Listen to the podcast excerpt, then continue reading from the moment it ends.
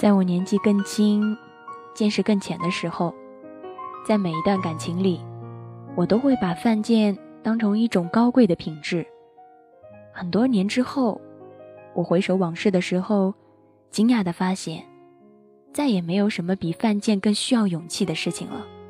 而这些品质，只属于少年。张静雅是我大学同学，拥有一个好听的名字，一头柔软的长发，以及一个远在异地的男朋友。高考将很多情侣变成了仇人、陌生人，还有异地恋。张静雅和男朋友属于最后一种。全世界都知道，异地恋需要极大的勇气，两个人都要接受生理和心理的双重考验。大多数异地恋都走向了同一个结局，唯一不同的，无非是维持的时间的长短，三个月、六个月，还是一年。张静雅并不相信这些悲观的理论，她用电话、QQ、短信，将这段年少的爱情维持了整整一年。一个男人能够享受一个女孩所有的温柔。张静雅都给过。年少的时候，我们坚守起一件事情来，是多么义无反顾。直到她的男朋友在短信里和她说：“要不，我们还是分手吧。”张静雅很安静，没有质问，没有哭泣，她只是说：“分手可以，但我要你当着我的面说。”男朋友慌乱地挂了电话。张静雅坐了十六个小时的火车，耳机里放着《漂洋过海去看你》，跋涉一千三百公里，去听男朋友说分手。男朋友赶到的时候，张静雅已经在他学校附近的小旅馆开好了房间，两个人相顾无言，然后开始拥抱、接吻、滚床单。事后，男朋友穿好衣服，焦灼的。斟酌的语气着说着：“静雅，我，我喜欢上了别人，我们学校的，我们分手吧。”张静雅还没有穿衣服，光着身子走到窗口，太阳还没有完全落下去，阳光漫射进来，张静雅留给男朋友一个绝美的裸背，然后轻声地说：“好。”张静雅不让已经变成前男友的男朋友送自己去火车站，她自己在火车站买了一根冰棍儿，坐在火车上贪婪地吃了起来。耳机里的音乐已经是一场游戏，一场梦。张静雅回来之后，约我晚上去操场散步，向我讲述了这个故事。其实并不需要那么完整的细节，千里见一面。然后听他说一句：“我们分手吧。”是不是犯贱？他看着我，脸上还带着笑。我不知道该怎么说。张静雅沉默了一会儿，说，然后对我说：“当然是犯贱，但我觉得我必须要对自己的第一段感情有个完整的交代，他不能就这么草率的结束在电话或者短信里。分手应该隆重。”值得我来回两千六百公里，不知道为什么，我竟然有些崇拜他。他接着补充了一句：“最后一次上床是我最享受的一次高潮。”我忍不住笑了。年轻的时候，在一段认真的感情里，犯贱难道是一门必修课吗？陈旭当年苦追的女孩宁宁，今年就要结婚了。新娘不是当初的那个体育生，就像我们都弄不懂班花最后嫁给了谁一样。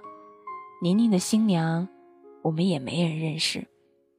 当年陈旭为了追宁宁，无所不用其极，承载着凡是宁宁喜欢的，我无条件的接受。这一理论，陈旭成为我们班上，甚至是整个学校最有著名的苦情男。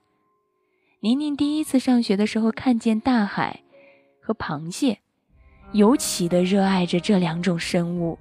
陈旭就每天去海边捡贝壳和螃蟹，整个渤海的贝壳和螃蟹都差点被陈旭捡绝种了。在破坏生态平衡之前，宁宁又不喜欢螃蟹了，转而喜欢旁听各种稀奇古怪的选修课。陈旭就买了一辆自行车，天天载着宁宁去周边的学校旁听这些选修课，分别上过医学院的青蛙麻醉、农业大学的花生无土繁殖，还有师范大学的犯罪心理学。陈旭骑自行车载着宁宁，几乎逛遍了这个城市的所有角落。直到宁宁喜欢上了一个体育生，两个人迅速坠入了爱河。陈旭承载着、秉承着凡是宁宁喜欢的，我无条件喜欢这一理论，很快就和体育生成了无话不谈的好朋友。陈旭熟知宁宁的一切爱好和习惯，并且无条件的说给体育生听。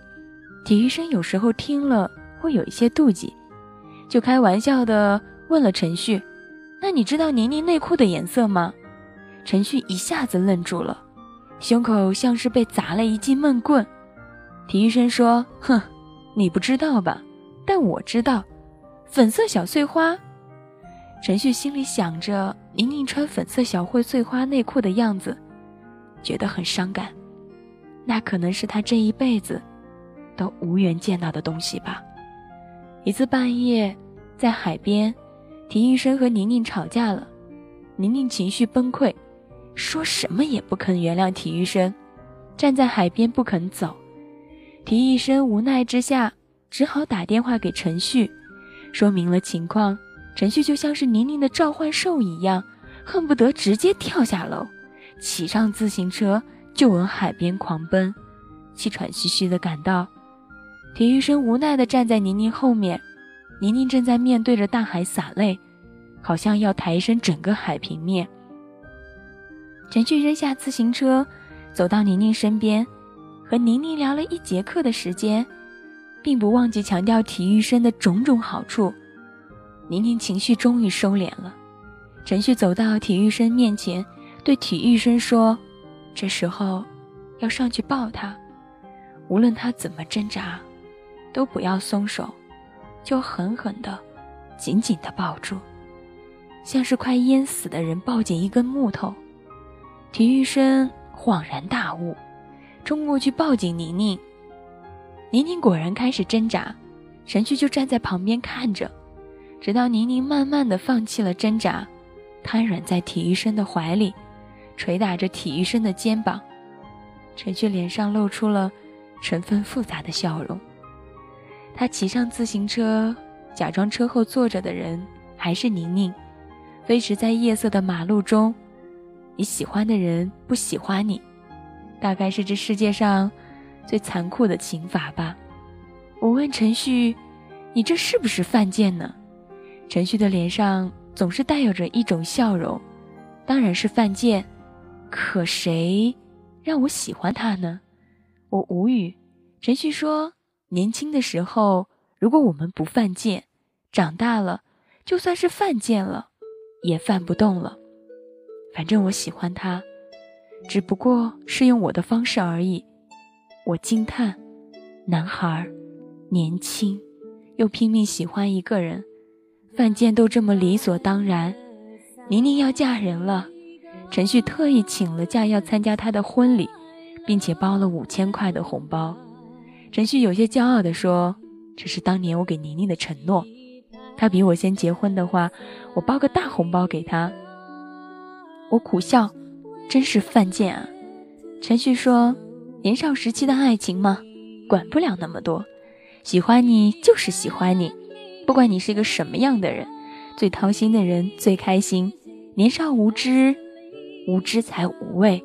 因为喜欢，哪怕犯贱。”那个时候的我们，对待爱情，竟然有这样的勇气。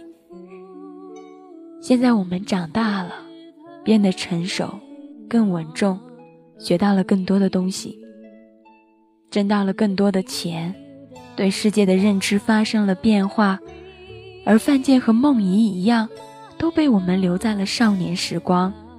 如今我们长大，在爱情里，经验大过了直觉。可以准确的判断什么话能让女孩开心，甚至什么动作做出来能让男孩瞬间心动。对于爱情这件事情的本身，用技巧代替了笨拙，用算计代替了一往情深。去远方看一个人，要计算时间和成本；爱一个人，乐于索取，吝啬付出。我们活得越来越好，越来越聪明。我们不再奔波一千三百公里去说分手，而是用一通电话、一个邮件、一个微信，来宣判一段爱情的死刑。